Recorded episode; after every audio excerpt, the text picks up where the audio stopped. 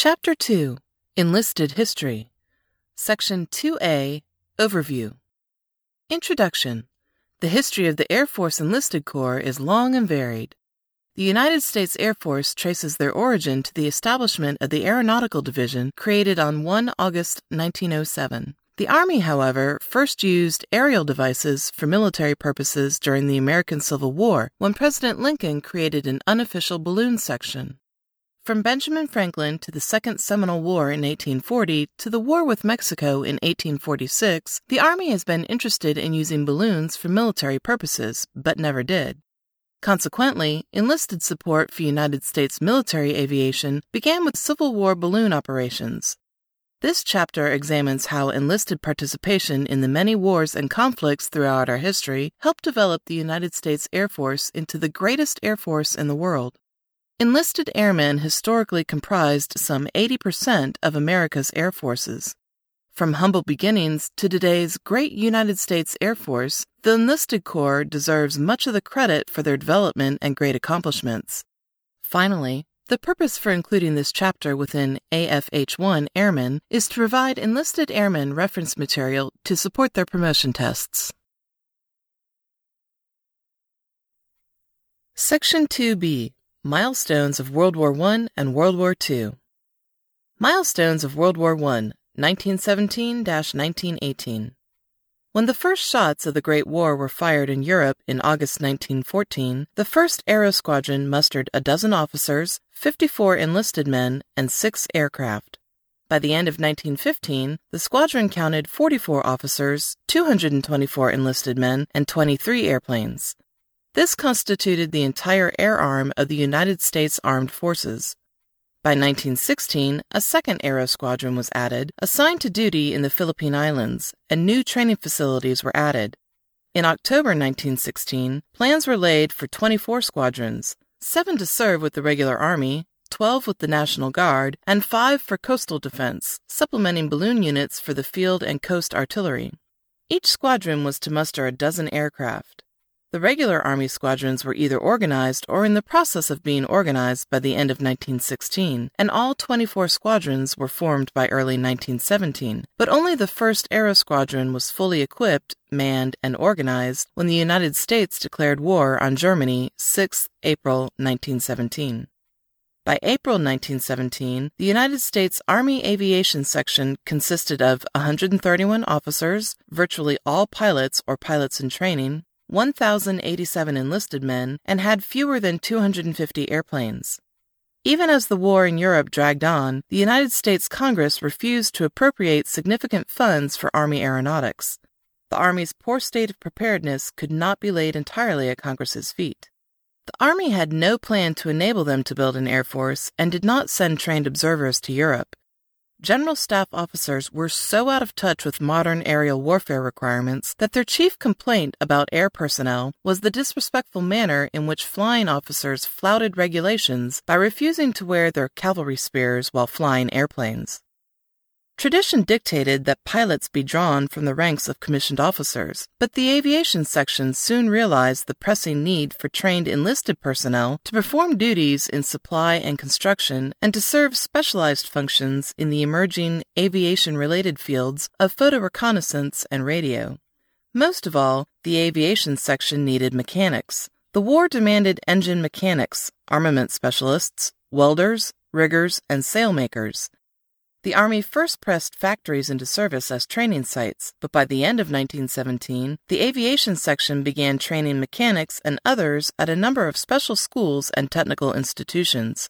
The two largest were in St. Paul, Minnesota, and at Kelly Field, Texas. Later, mechanics and other enlisted specialists were also trained at fields and factories in Great Britain and France. In addition to the specialized roles directly associated with flying, Air Service enlisted personnel performed a wide variety of administration, mess, transport, and medical corps support functions. Construction personnel, who built the airfields, hangars, barracks, and other buildings, were often the first enlisted men stationed at various overseas locations. Milestones of World War II, 1939 1945. Even before the outbreak of hostilities in Europe, the General Headquarters Air Force had begun a massive expansion program that would balloon during the following years into the largest air organization in the nation's history. In 1939, President Franklin D. Roosevelt asked for $300 million for military aviation. The Air Corps planned to have 24 operational combat ready groups by 1941, which would require greatly enhanced manpower, training, and equipment. The Air Corps prepares for war. In 1938, when the United States first took seriously the signs of war in Europe, the Army's air arm was still under two cumbersome command organizations, the Army Air Corps and General Headquarters Air Force. The total force included less than 20,000 enlisted members. In 1940, Congress passed the first peacetime conscription law in United States history. By March 1944, when Air Force manpower reached their high point, 2,104,405 enlisted men and women were serving in a virtually independent branch of the armed services.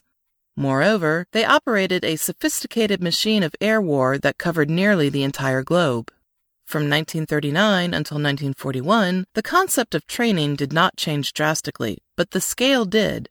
Training centers expanded and multiplied, Ever larger numbers of new airmen passed through advanced training as the overall goals for assembling combat ready groups increased. The Air Corps simply could not build housing fast enough or find qualified instructors in sufficient numbers to keep up with the pace. Army officials turned to private schools to help meet the demand, and many mechanics, for example, received training in one of the 15 civilian schools. World War II the great central cataclysmic 20th century event. More than 2 million enlisted airmen served in the United States Army Air Forces during the largest war ever. Most of them, aside from a small number of pre war soldiers, were not professional warriors. Some carried out routine duties in safe, if unfamiliar, surroundings, while others endured extreme conditions in faraway places for years.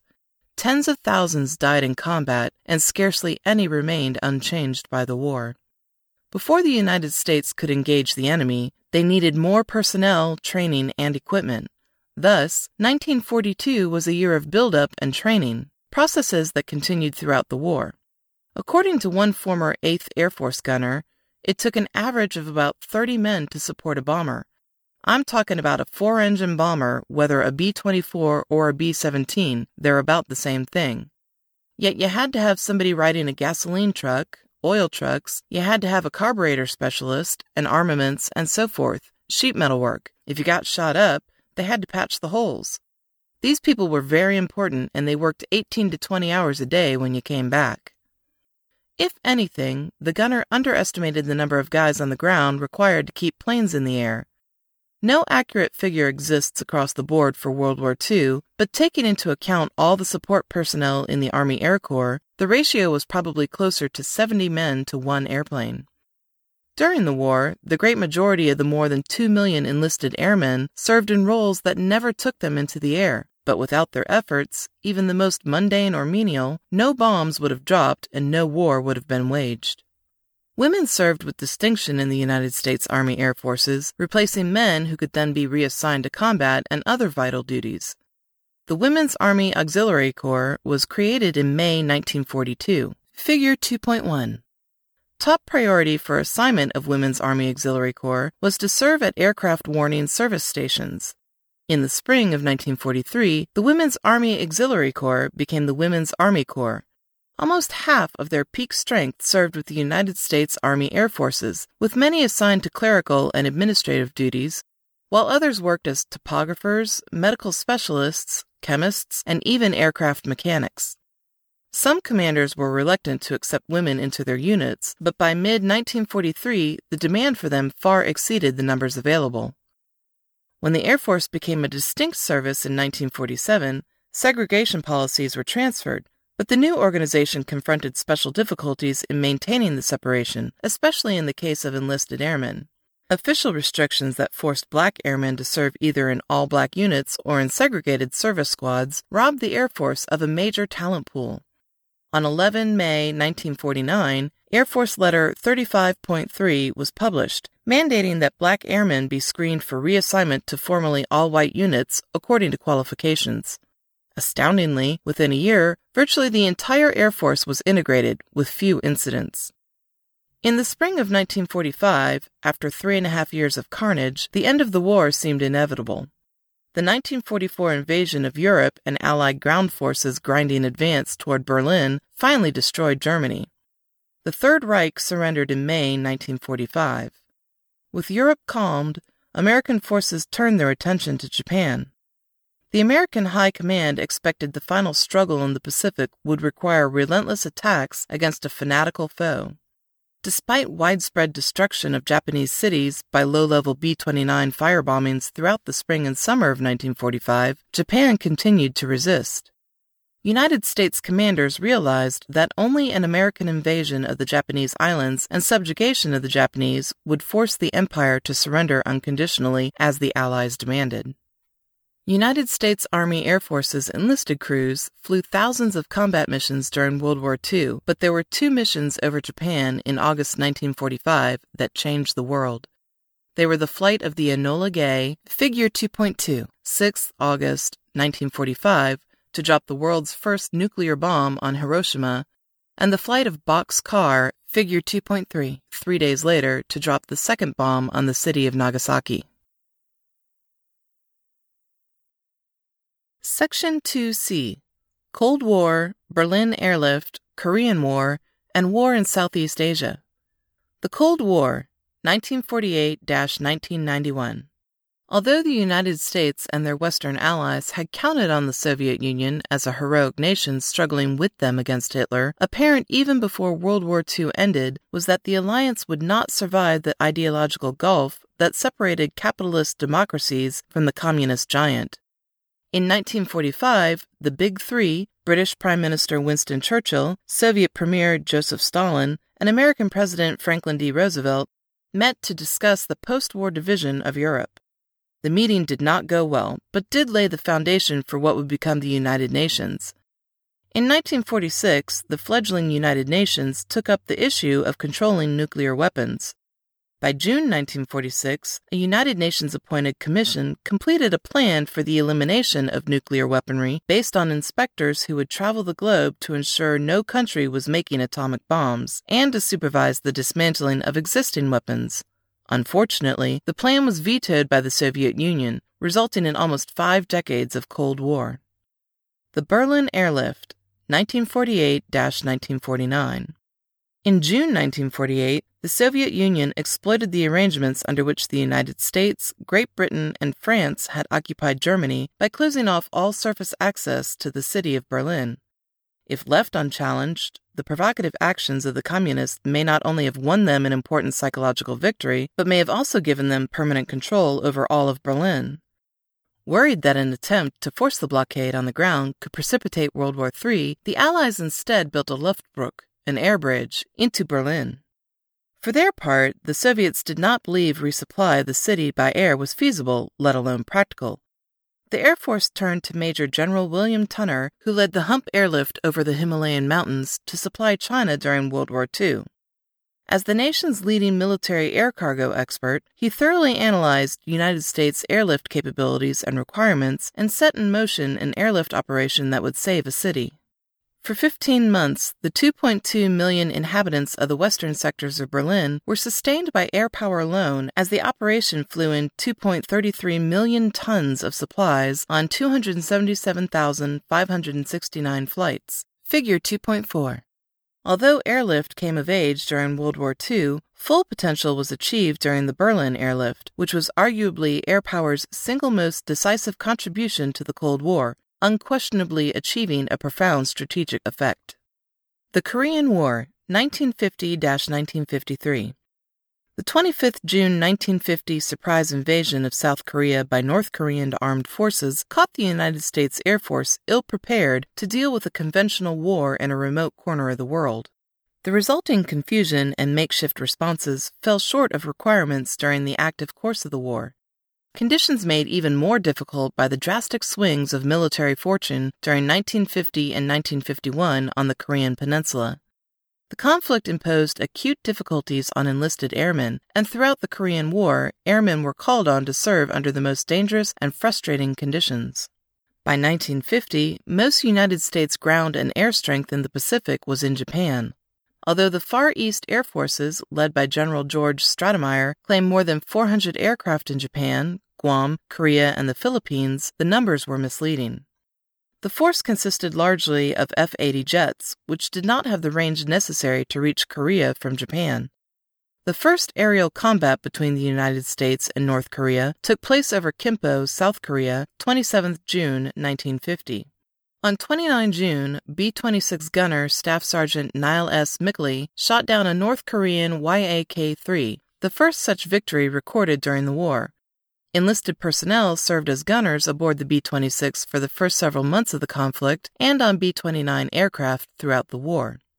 On 15 September 1950, United States forces, spearheaded by the 1st Marine Division, successfully landed at Incheon, near Seoul, South Korea, effectively cutting North Korean Army supply lines deep in the south, threatening the rear. Figure 2.5.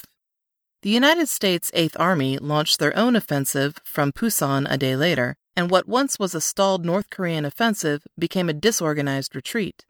So complete was the rout that less than a third of the 100,000 strong North Korean army escaped to the north.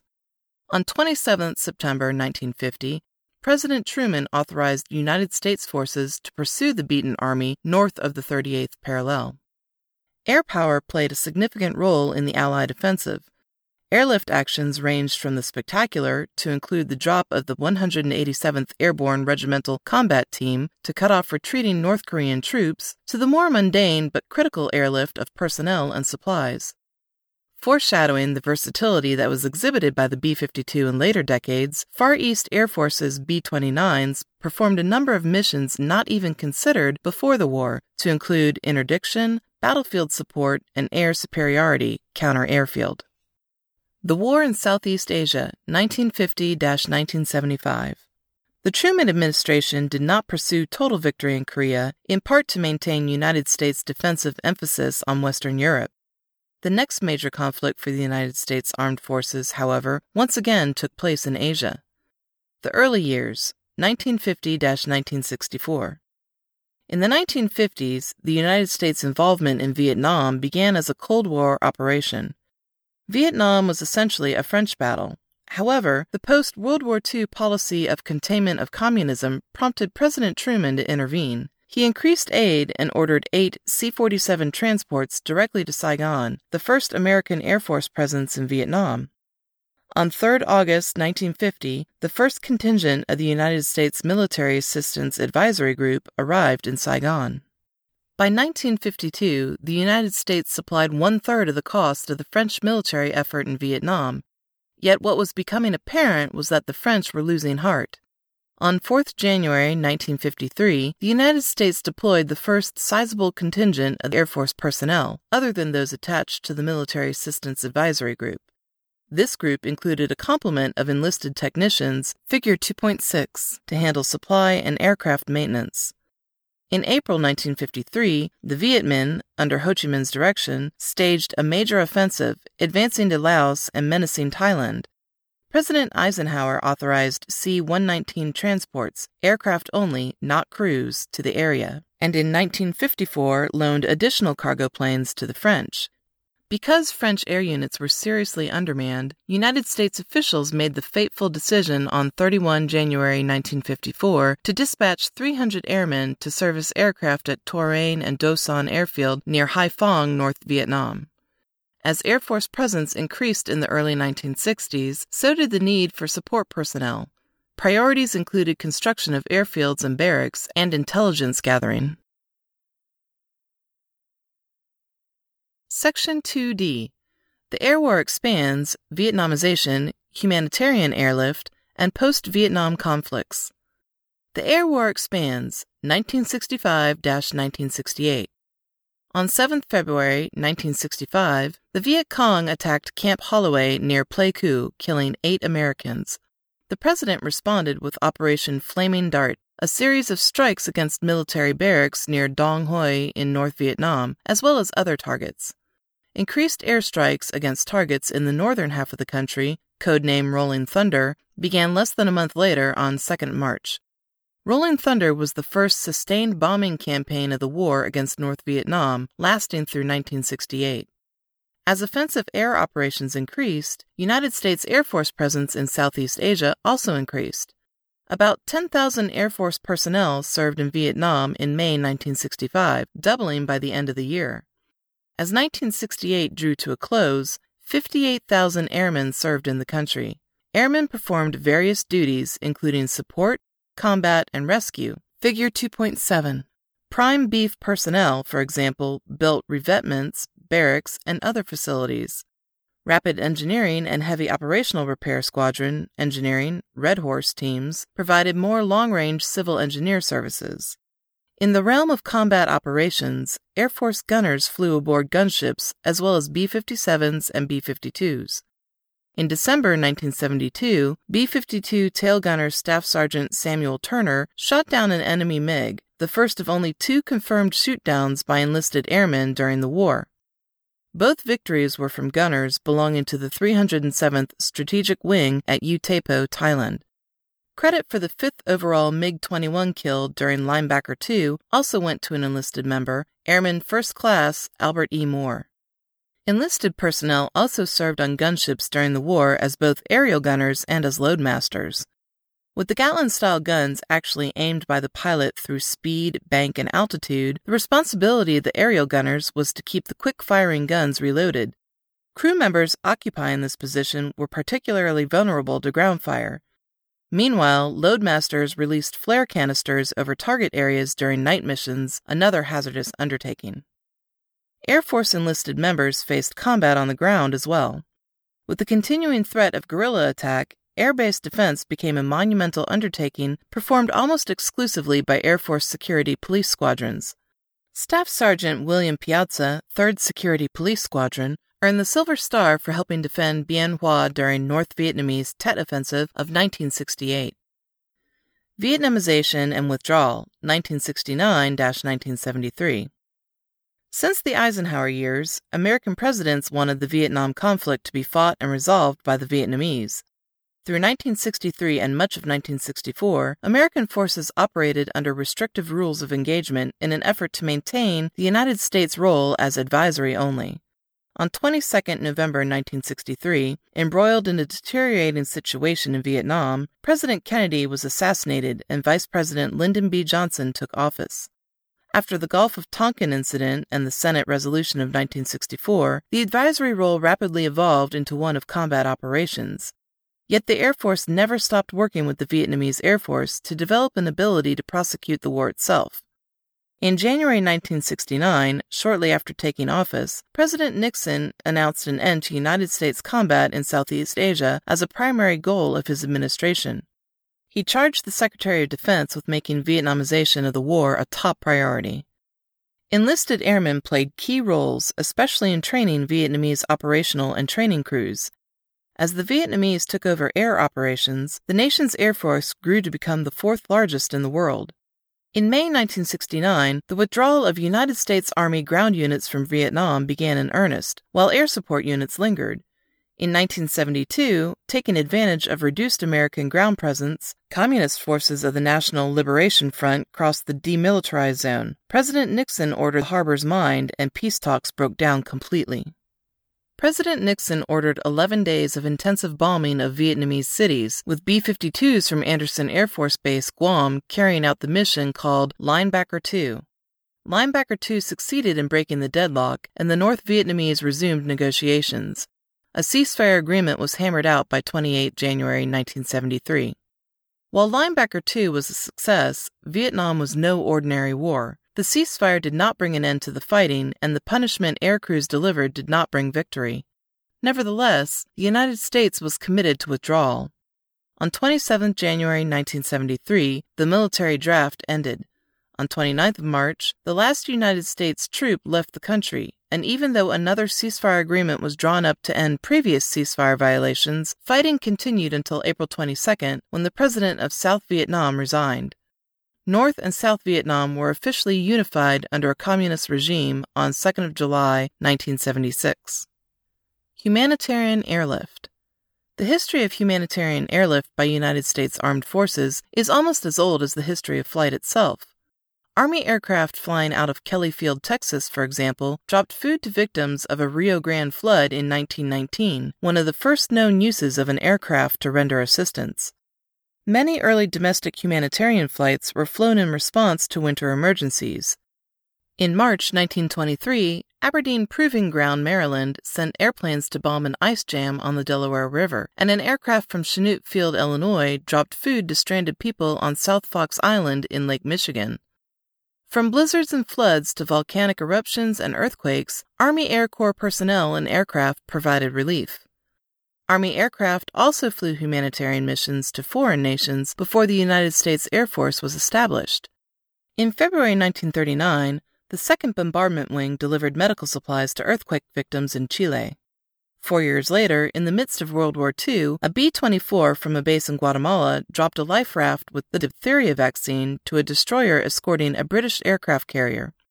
The destroyer delivered the vaccine to the carrier, preventing a shipboard epidemic. In September 1944, United States Army Air Forces planes dropped food to starving French citizens. In May 1945, B 17s delivered food to hungry people in the Netherlands during Operation Chowhound. Humanitarian efforts continued after the Air Force became a separate service and through the ensuing decades.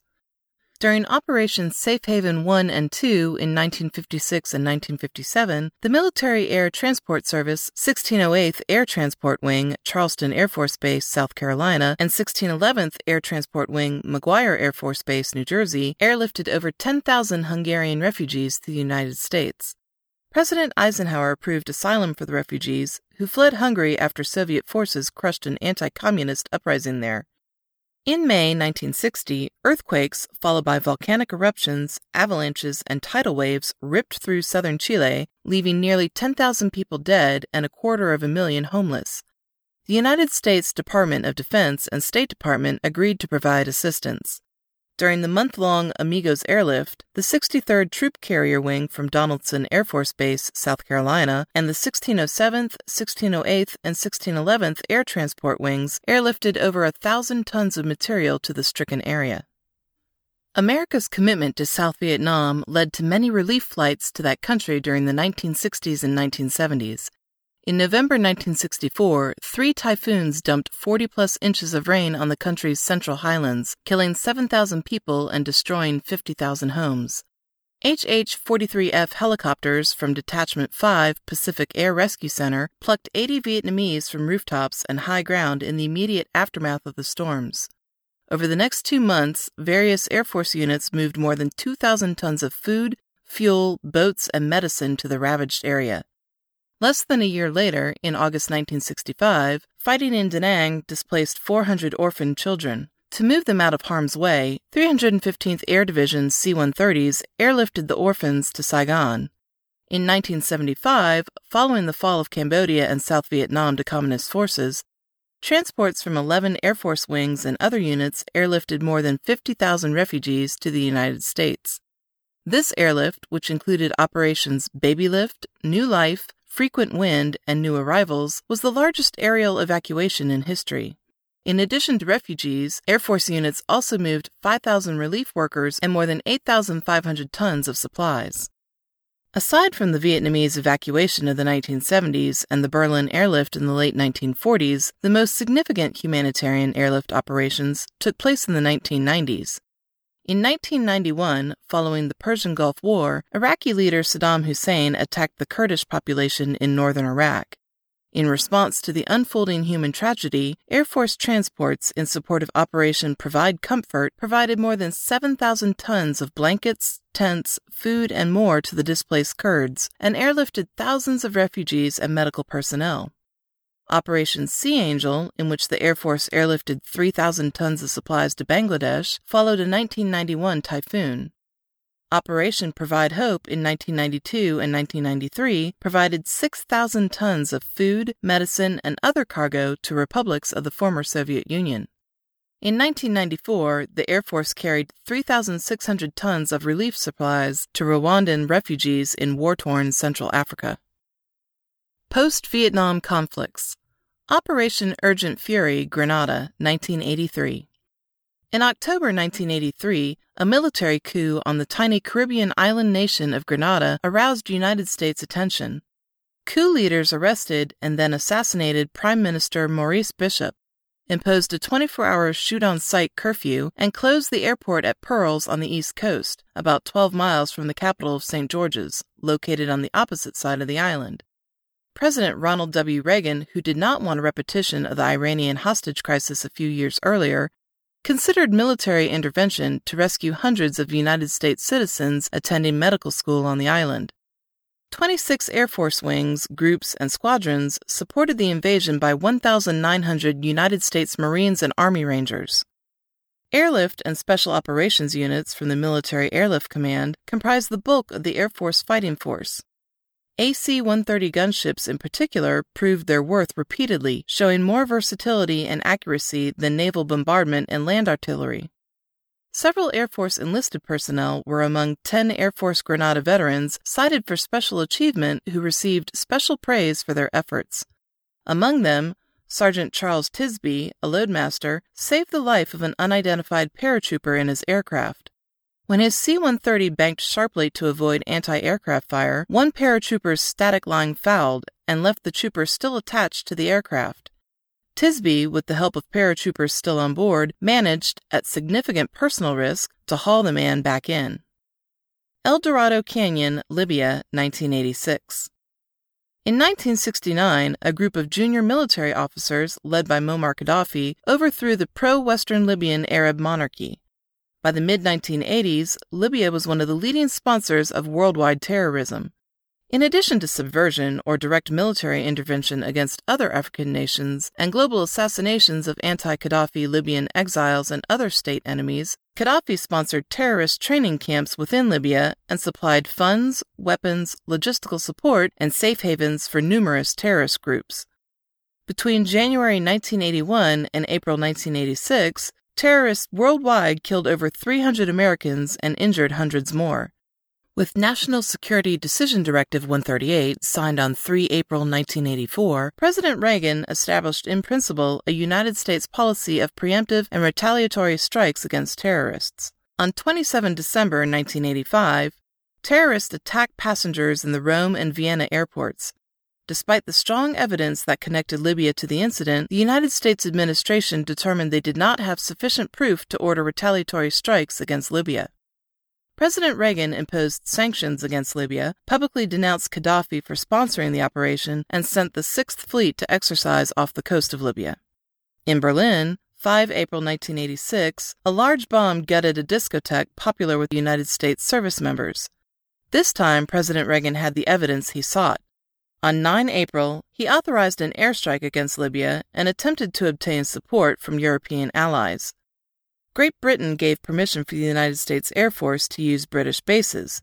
However, the governments of France and Spain denied permission to fly over their countries, thereby increasing the Air Force's round trip to almost 6,000 miles. By 14 April 1986, all Air Force forces were gathered and ready. Politically, the raid against the terrorist state was extremely popular in the United States and almost universally condemned or regretted by the United States' European allies, who feared that the raid would spawn more violence.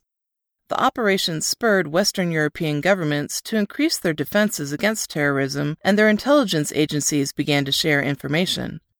The Air Force was saddened by the loss of an F 111F crew, but the loss of one out of over a hundred aircraft used in the raid statistically was not a high toll.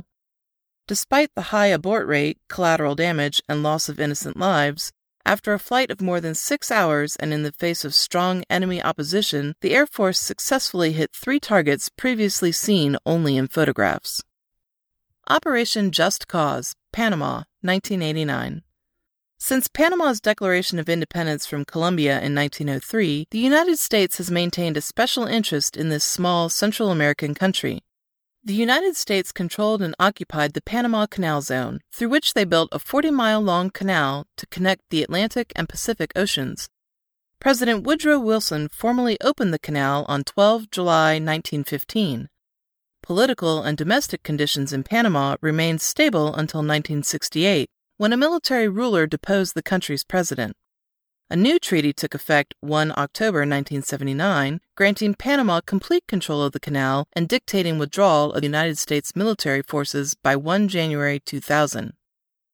A 1981 leadership struggle culminated in 1983. General Manuel Noriega prevailed. Noriega maintained ties with the United States intelligence community, furnishing information on Latin American drug trafficking and money laundering, while at the same time engaging in such activities. By 1987, brutal repression of his people was enough for the United States Senate to issue a resolution calling for the Panamanians to oust him. Noriega, in turn, ordered an attack on the United States Embassy, causing an end to United States military and economic aid. In 1988, a Miami federal grand jury indicted Noriega on drug trafficking and money laundering charges. Noriega intensified his harassment against his own people and all Americans. By 1989, President George H.W. Bush decided to invade Panama. All four branches of the United States Armed Forces played a role in Operation Just Cause. Air Force participation included elements of 18 wings, 9 groups, and 17 types of aircraft. On the first night of the operation, 84 aircraft flying 500 feet above the ground dropped nearly 5,000 troops, the largest nighttime airborne operation since World War II. The airdrop also featured the first Air Force personnel use of night vision goggles during a contingency. Operation Just Cause was the largest and most complex air operation since Vietnam and involved more than 250 aircraft. American forces eliminated organized resistance in just six days. Manuel Noriega surrendered 3 January 1990 and was flown to Miami, Florida to face trial. Less than a year later, many of the same airmen that made Operation Just Cause a resounding success would build and travel another, larger air bridge during Operation Desert Shield. Section 2E Gulf War, Military Operations 1991 2003, and Iraq and Afghanistan. Gulf War I, 1990. Persian Gulf War and subsequent operations. The Gulf War was no surprise to anyone except perhaps Saddam Hussein. After prevailing in an eight year war with Iran that was so costly this war nearly led to a military coup, Saddam Hussein invaded and attempted to annex the small, oil rich nation of Kuwait on 2 August 1990. During his occupation of the country, he plundered it and brutalized the population. The invasion put Iraq, with the fourth largest army in the world and an extensive program to develop nuclear weapons, on the doorstep of Saudi Arabia with vast petroleum reserves. If the Saudis also fell to Iraq, the dictator would control 50% of the world's oil. The United States sought and received a United Nations sanction to act against Iraq and joined 27 other nations to launch Operation Desert Shield, a massive military buildup in Saudi Arabia near the border of Iraq aimed first at deterring Saddam Hussein from aggression against the Saudis and then to prepare the way for a counter invasion if necessary. United States President George Bush demanded the immediate withdrawal of Iraqi forces from Kuwait. Saddam believed that, since Vietnam, the American public lacked the stomach for war. For more than six months, he alternated between defiance and vague promises of compliance. Operation Desert Shield and Operation Desert Storm Kuwait and Iraq, 1990 1991. By the time President Bush launched Operation Desert Shield, the United States Air Force and the sister services had moved a considerable distance toward a unified conventional warfighting capability. The defensive deployment in itself was an impressive accomplishment. On 8 August 1990, 24 F 15Cs landed in Saudi Arabia after taking off 15 hours earlier from Langley Air Force Base, Virginia, some 8,000 miles away. Within five days, C 5 and C 141 airlifters had escorted in five fighter squadrons, an airborne warning and control system contingent, and an airborne brigade, 301 planes together. On 21 August, Secretary of Defense Richard Cheney announced that sufficient force was in place to defend Saudi Arabia. A month into the crisis, 1,220 Allied aircraft were in theater and combat ready. When Saddam Hussein missed the final deadline to withdraw his troops from Kuwait, Operation Desert Storm began 15 January 1991. Within the first 24 hours of Desert Storm, the air war was essentially won. The Iraqi Air Force hardly showed their face. Having established air dominance, coalition air forces turned their attention to entrenched ground forces, pounding them into a frightened mass ready to surrender to the first Allied troops they saw. In the final stages of the air war, the Air Force began tank plinking, or destroying Iraqi tanks on the ground one at a time. Figure 2.8. Maintenance was a key to the air campaign's success. Air Force historian Dr. Richard Hallion said From the suppliers to the line crews sweating under the desert sun, the coalition's maintainers worked miracles, enabling ever higher sortie rates as the war progressed, essentially, a constant surge. Not all enlisted airmen worked on maintenance crews. In addition to traditional enlisted functions, there were new duties, some of which were quite high tech. Two less known jobs were electronic emissions collection and analysis, undertaken with the electronic warfare officers and airborne intelligence technicians. Electronic intelligence was characterized by long hours of work on station and meticulous patient review of enemy transmissions, shot through with brief but urgently explosive moments when life or death information was quickly transmitted to the right people. On 28 February 1991, scarcely 48 hours after the air war ended and the land invasion took center stage, Iraq surrendered to the coalition. In the 43 day war, the Air Force was, for the first time in modern combat, the equal partner of land and sea power. The Air Force went into the Gulf taking in Cold War terms about air superiority and sustainable casualties and came out trumpeting air supremacy with minimum casualties. Within six months, 27 September 1991, strategic bomber crews were ordered to stand down from their decades long, round the clock readiness for nuclear war. The Cold War was officially over, a new world had arrived, and the role of enlisted airmen changed. Operations Provide Comfort and Northern Watch, Iraq, 1991 2003. When the American led international coalition bombed Iraq and drove the forces of Iraq from Kuwait in 1991, Saddam Hussein's power was weakened. Rebellious Kurds in northern Iraq, whom Hussein brutally suppressed with chemical weapons three years earlier, launched an uprising in early March 1991. When Iraqi government troops defeated the rebellion a month later, threatening to repeat the massacres of the past, more than a million Kurds fled to Iran and Turkey, Hundreds of thousands more gathered on cold mountain slopes on the Iraqi Turkish border. Lacking food, clean water, clothing, blankets, medical supplies, and shelter, the refugees suffered enormous mortality rates. On 3 April 1991, the United Nations Security Council authorized a humanitarian relief effort for the Iraqi Kurds. During the first week in April, the United States organized a combined task force for Operation Provide Comfort. About 600 pallets of relief supplies were delivered per day, but airdrops alone proved inadequate. Moreover, the operation failed to address the root of the problem. The refugees could not stay where they were, and Turkey, faced with a restless Kurdish population of their own, refused to admit them in large numbers. Operation Provide Comfort, therefore, evolved into a larger phase operation for American ground troops. After 1993, Saddam Hussein rarely challenged coalition aircraft patrolling the no fly zones, but United States units remained wary. On 14 April 1994, two American F 15s patrolling the northern no fly zone accidentally shot down two UH 60 Blackhawk helicopters, killing 26 people, including 15 Americans. Misidentifying the helicopters as hostile, the F 15 pilots failed to receive contrary information from either the helicopters or an orbiting E 3 aircraft.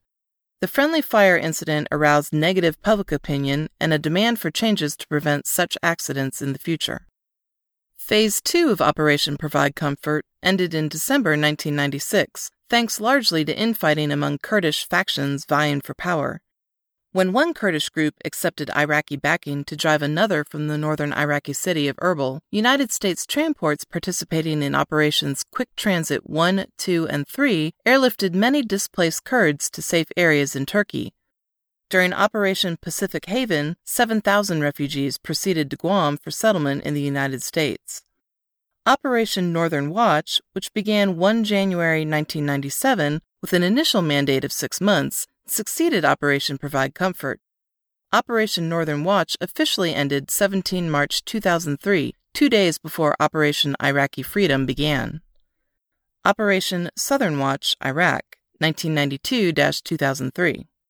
On 26 August 1992, to discourage renewed Iraqi military activity near Kuwait, President George H.W. Bush announced a no fly zone in southern Iraq in support of United Nations Security Council Resolution 688, Operation Southern Watch. The resolution protected Shiite Muslims under aerial attack from the Iraqi regime of Saddam Hussein in the aftermath of Operation Desert Storm and enforced other United Nations sanctions against Iraq. The Iraqi regime complied with the restrictions in the no fly zone until 27 December 1992. F 16s shot down one Iraqi MiG 25 and chased a second aircraft back across the border. Less than a month later, Air Force aircraft attacked surface to air missile sites threatening coalition aircraft.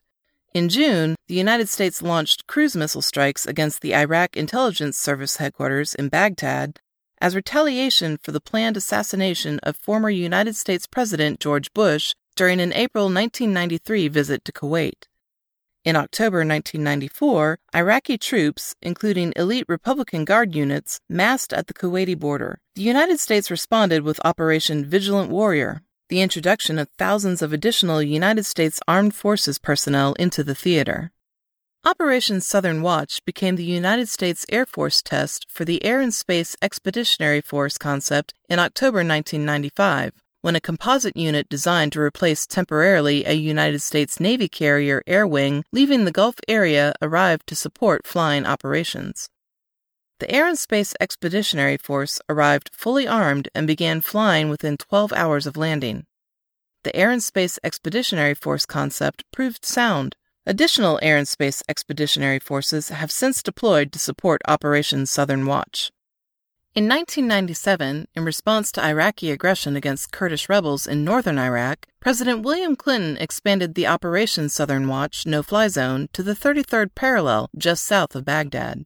The expansion meant that most of Iraqi airspace fell into no fly zones.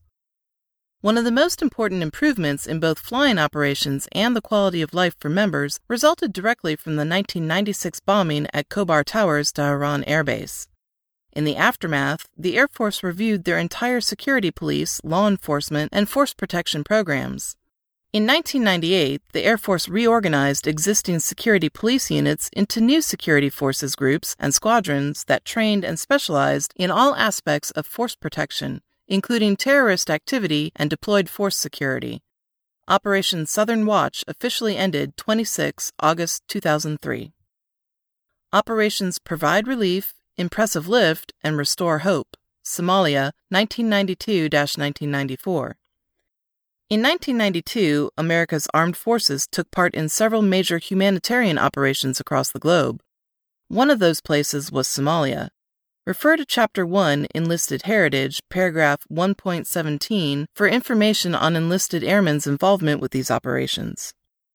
Operation Uphold Democracy, Haiti, 1994 the United States decided to intervene in Haiti on 8 September 1994. The United States Atlantic Command developed two different Operation Uphold Democracy plans one for forcible entry and the other for passive entry. United States Air Force planners worked through evolving variations, not knowing which plan would be implemented. At nearly the last minute, a diplomatic proposal that former President James Jimmy E. Carter offered persuaded the military leader in Haiti to relinquish control. The unexpected decision caused a mission change from invasion to insertion of a multinational peacekeeping force. On 19 September 1994, the Joint Chief of Staff directed execution of the passive entry plan. For the Air Force, this meant activating an aerial force of more than 200 aircraft, transports, special operations, and surveillance planes. United States Air Force participation effectively ended 12 October 1994 when resupply of United States forces became routinely scheduled airlift missions and deployed aircraft and crews returned home. On 15 October 1994, the Haitian president returned to his country, the beneficiary of a strong United States response to an oppressive dictator. As in Panama, the Air Force brought to bear an overwhelming force of fighters, command and control aircraft, gunships and other special operations aircraft, reconnaissance airplanes, aerial refueling tankers, and thousands of troops aboard the airlift fleet of strategic and tactical aircraft. The successful adaptation to the last minute change in mission from military invasion force to airlifting peacekeeping troops was a major indicator of the flexibility air power offers United States military and political leaders in fulfilling foreign policy objectives. Operation Provide Promise, Sarajevo and Bosnia Herzegovina, 1992 1996. By 1991, the collapse of communism in Eastern Europe and the Soviet Union, coupled with the disintegration of the Soviet Union itself, dissolved the political cement that bound ethically diverse Yugoslavia into a single nation. Freed from the threat of external domination, Roman Catholic Slovenia and Croatia declared their independence from the Yugoslav Federation dominated by Eastern Orthodox Serbia. In early 1992, predominantly Muslim Bosnia Herzegovina, Bosnia, also severed ties to the Federation. Fearing their minority status, armed Serbs within Bosnia began forming their ethnic state by seizing territory and, in the spring, besieging the Bosnian capital of Sarajevo. In April 1992, the United States recognized Bosnia's independence and began airlifting relief supplies to Sarajevo. On 3 July 1992, the United States designated operations in support of the United Nations airlift Operation Provide Promise, and the United States Air Forces in Europe C 130s began delivering food and medical supplies. Most United States Air Force missions flew out of Rhein Main Air Force Base in Frankfurt, Germany. C 130s from the 435th and 317th Airlift Wings flew the initial Operation Provide Promise missions, but over the course of the operation, Air Force Reserve, Air National Guard, and regular Air Force units rotated from the United States on three week deployments. Although the United States was only one of at least 15 countries airlifting relief supplies to Sarajevo, by the end of 1992, United States airplanes had delivered more than 5,400 tons of food and medical supplies. Inaugurated during the Bush administration, Operation Provide Promise expanded significantly after President Clinton took office. He acted in response to continued attacks by Bosnian Serbs on Sarajevo and on the relief aircraft themselves. A secondary mission, Operation Provide Santa, took place in December 1993 when C 130s dropped 50 tons of toys and children's clothes and shoes over Sarajevo. A month later, an Operation Provide Promise C 130 was the first United States Air Force aircraft to suffer damage from the operation when struck by an artillery shell at the Sarajevo airport. Despite the fact there were no injuries and the damage was minor, the United Nations suspended flights for a week. On 14 December 1995, warring factions signed peace accords at Wright Patterson Air Force Base, Ohio. The last humanitarian airland delivery into Sarajevo took place on 4 January 1996. During the three and a half year operation, aircraft supporting the United Nations relief operation withstood 279 incidents of ground fire. Operation Deny Flight, Bosnia, 1993 1995.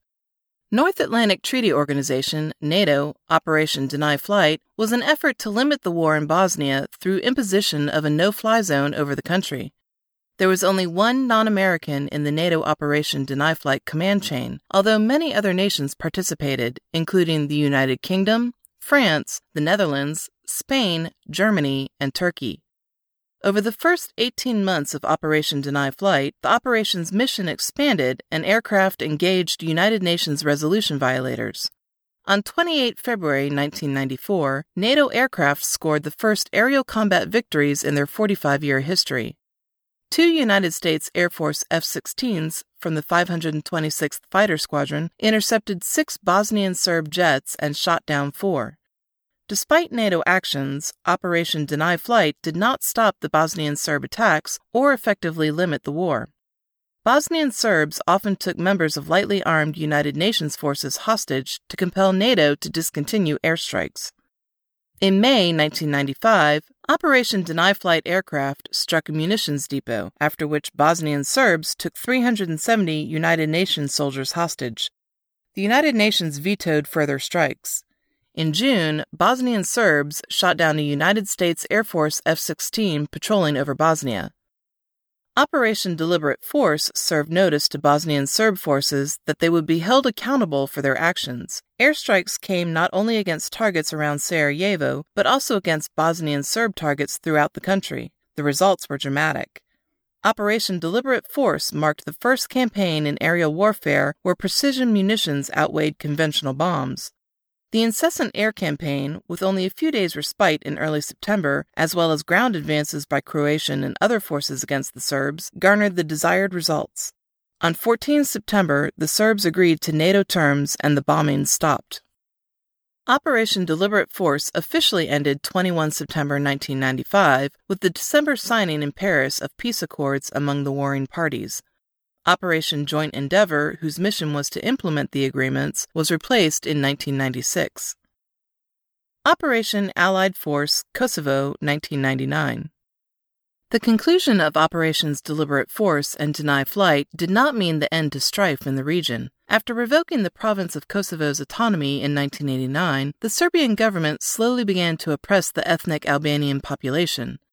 That oppression eventually turned to violence and mass killings, and the international community began to negotiate with Serbian leaders in the spring of 1998 for a solution acceptable to all parties.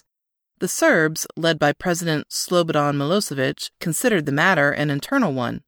A final effort to negotiate a settlement began in January 1999 at Rambouillet, France, but talks broke down following a large offensive against Albanian civilians in March. To prevent a repeat of the ethnic cleansing that took place in Bosnia, on 24 March 1999, NATO forces began flying operations to force Serbia to accept NATO terms to end the conflict in Kosovo. Named Operation Allied Force, NATO leaders hoped a few days of airstrikes to demonstrate NATO's resolve would force Milosevic to capitulate. That was not the case and took 78 days with more than 38,000 sorties for NATO to secure their objective. The primary factor in the conclusion of Operation Allied Force was NATO's unity and resolve. NATO was tough and became progressively tougher throughout the campaign. This lesson was clear to Milosevic, who had hoped he could outweight NATO. In addition, the precision and the persistence of the air campaign were fundamental factors in convincing Milosevic to end the fight. The air campaign started slowly, but gathered momentum as the air campaign went on and became increasingly damaging to Milosevic's entire military infrastructure, not just the forces in the field in Kosovo, but throughout the entire country. Operations Noble Eagle and Enduring Freedom Four unprecedented acts of violence in three locations spreading from New York City to western Pennsylvania to Washington, District of Columbia on 11 September 2001 left thousands dead, thousands more grieving, and a nation wondering what would happen next. This fanatical hatred, carried out by a hidden handful, manifested and exploded, causing two of the world's tallest buildings to crumble, scarring the nation's military nerve center, and forcing the President of the United States aboard Air Force One to seek safe haven. Following the attacks on the World Trade Center, the Air Force community realized the depth and scope of the hatred. In the days that followed, stories circulated of service members and civilians pulling comrades from burning buildings, fighting fires, providing medical attention, and volunteering to do whatever they could. The Air Force responded quickly to the attack.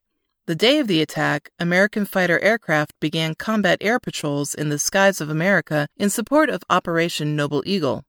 Six months later, North American Aerospace Defense Command, with more than 100 Air National Guard, Air Force Reserve, and regular Air Force fighters from 26 locations, continued to monitor American airspace. More than 80% of the pilots flying Operation Noble Eagle missions belong to the Air National Guard. Nearly as many Air Force Reserve, Air National Guard, and active duty members, more than 11,000, deployed to support Operation Noble Eagle, figure 2.9. As for the other thrust of the United States response to the attack, Operation Enduring Freedom. Operation Enduring Freedom would take the fight to the nation's enemies overseas, most notably Afghanistan, an impoverished country where the United States' focus was twofold provide humanitarian airlift to the oppressed people of Afghanistan, and conduct military action to root out terrorists and their supporters. When the Taliban, Afghanistan's ruling government, refused President George W. Bush's demand that the suspected terrorists be turned over and all terrorist training camps closed, the president ordered United States forces to the region. Approximately 350 United States aircraft, including B 1 and B 52 bombers, F 15 and F 16 fighters, special operations aircraft, RQ 1B and RQ 4A unmanned aerial vehicles, and Navy fighters, deployed to bases near Afghanistan, including some in the former Soviet Union. On 7 October 2001, following continued Taliban refusal to hand over suspected terrorists, United States, British, and French aircraft began a sustained campaign against terrorist targets in Afghanistan.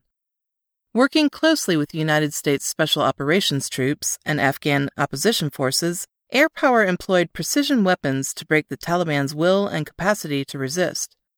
Organized resistance began to collapse in mid November, and the Taliban abandoned the last major town under their control, Kandahar, in December 2001. In addition to strike operations, the Air Force flew humanitarian relief, dropping nearly 2.5 million humanitarian rations. Operation Anaconda one of the most crucial joint combat operations in Afghanistan was Operation Anaconda, designed and executed to remove the last remaining organized Taliban resistance. Operation Anaconda, conducted in the Shahikot Valley of Afghanistan during early March 2002, was a complex battle fought in rugged mountainous terrain under difficult conditions. The battle ended as an American victory at the cost of eight United States military personnel killed and more than 50 wounded, but the difficult early stages of the battle provide insights for thinking about how to organize, train, and equip United States forces for future joint expeditionary operations and how to pursue transformation. Refer back to Chapter 1, Air Force Heritage, paragraphs 1.19.4 to 1.19.6 for the enlisted perspective for this operation. Operation Iraqi Freedom the primary political goal of Operation Iraqi Freedom was to create a stable Iraq with their territorial integrity intact and a broad based government that renounces weapons of mass destruction development and use and no longer supports terrorism or threaten their neighbors. Based on that primary objective, the Combined Force Commander's top three objectives were to defeat or compel capitulation of Iraqi forces, neutralize regime leadership, and neutralize Iraqi theater ballistic missile weapons of mass destruction delivery systems. For some additional information on the enlisted perspective for this operation, refer back to Chapter 1, Air Force Heritage, paragraphs 1.19.7 to 1.19.9. Meanwhile, British forces took Basra, control of which was essential to delivering humanitarian aid. American commanders declared Saddam's regime was no longer in control of Baghdad on 9 April. Before the city fell, jubilant crowds toppled a 40 foot statue of Saddam. Iraq's science advisors surrendered to United States forces, the first on the 55 most wanted leaders list issued by the coalition. In a speech delivered on 2 May 2003 aboard the aircraft carrier USS Abraham Lincoln, President Bush announced victory in Iraq.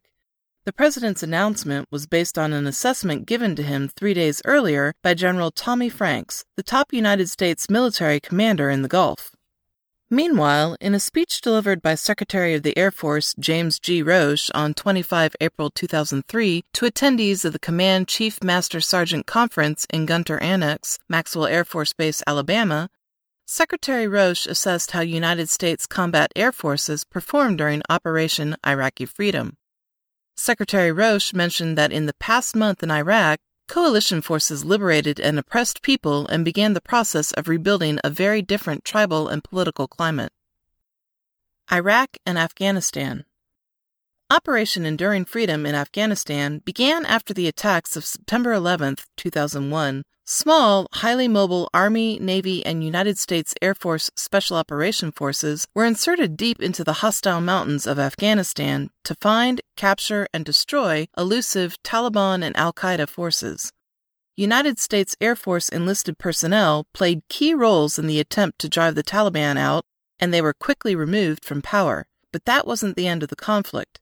Air Force airmen continued searching for terrorists hiding in the mountains.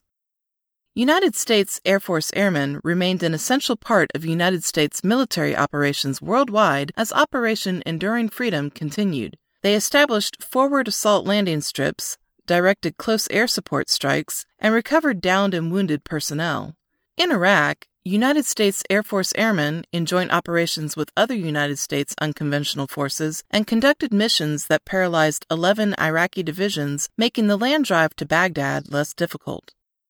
On July 19, 2003, Technical Sergeant Kevin Whalen, a Tactical Air Control Party Terminal Attack Controller, Figure 2.10, was supporting an Afghan military forces and United States Special Forces combat patrol in the Ghayan Valley, Afghanistan. The patrol was hit in a well coordinated ambush by a numerically superior enemy force. Whalen returned effective fire with an automatic grenade launcher and remained exposed to enemy fire from three directions while the rest of the team took cover. The grenade launcher was hit six times, but Whalen remained at his post. While he was trying to fix the launcher, Whalen was hit three times. One bullet hit his body armor, another his Gerber tool, and the third struck him in the left arm. Whalen dropped out of the turret and began first aid to stop the bleeding. At the same time, he recovered his radio and calmly called in close air support. When the engagement was over, Whalen insisted that all other wounded be evacuated first so he could keep control of the close air support. After two days in the hospital, he refused to stay and went back to the team to continue combat missions. For his actions, Technical Sergeant Whalen was awarded the Silver Star. The bombing of the Khobar Towers on 25 June 1996 drove major changes in how we conduct basic military training. Since that time, the United States Air Force has placed a strong emphasis on the preparation of our young airmen for combat. While the intense training has become longer, it has also shifted to include a deployment phase. In 2005, this deployment phase was called the Beast and places the trainees in an environment similar to those they may experience once they deploy. In addition to tackling the beast and the massive obstacle courses, other training includes defending and protecting their base of operations, directing search and recovery, basic self aid and buddy care, and they begin leadership training. As deployments continue, our airmen are much more prepared in 2012 as a result of lessons learned at Khobar Towers. Senior Master Sergeant Ramon Colon Lopez, a pararescue man deployed to Afghanistan March 11, 2004, Figure 2.11. He was part of an advanced force operations team and along with elements of the Afghan National Strike Unit to capture a high value target, a drug kingpin who was funding terrorism, and to prevent the proliferation of chemical weapons. Colon Lopez was on an operation in Afghanistan. Colon Lopez was on the first of four helicopters which took sustained small arms fire and was seriously damaged as they landed. With rounds impacting all around him and unsure of the size of the enemy force, he pressed forward, overrunning enemy positions. His actions suppressed enemy fire against the other three helicopters. Colon Lopez and the team drove the enemy away. The raid resulted in two enemy kills, 10 enemy apprehensions, and the destruction of rocket propelled grenades and small caliber weapons.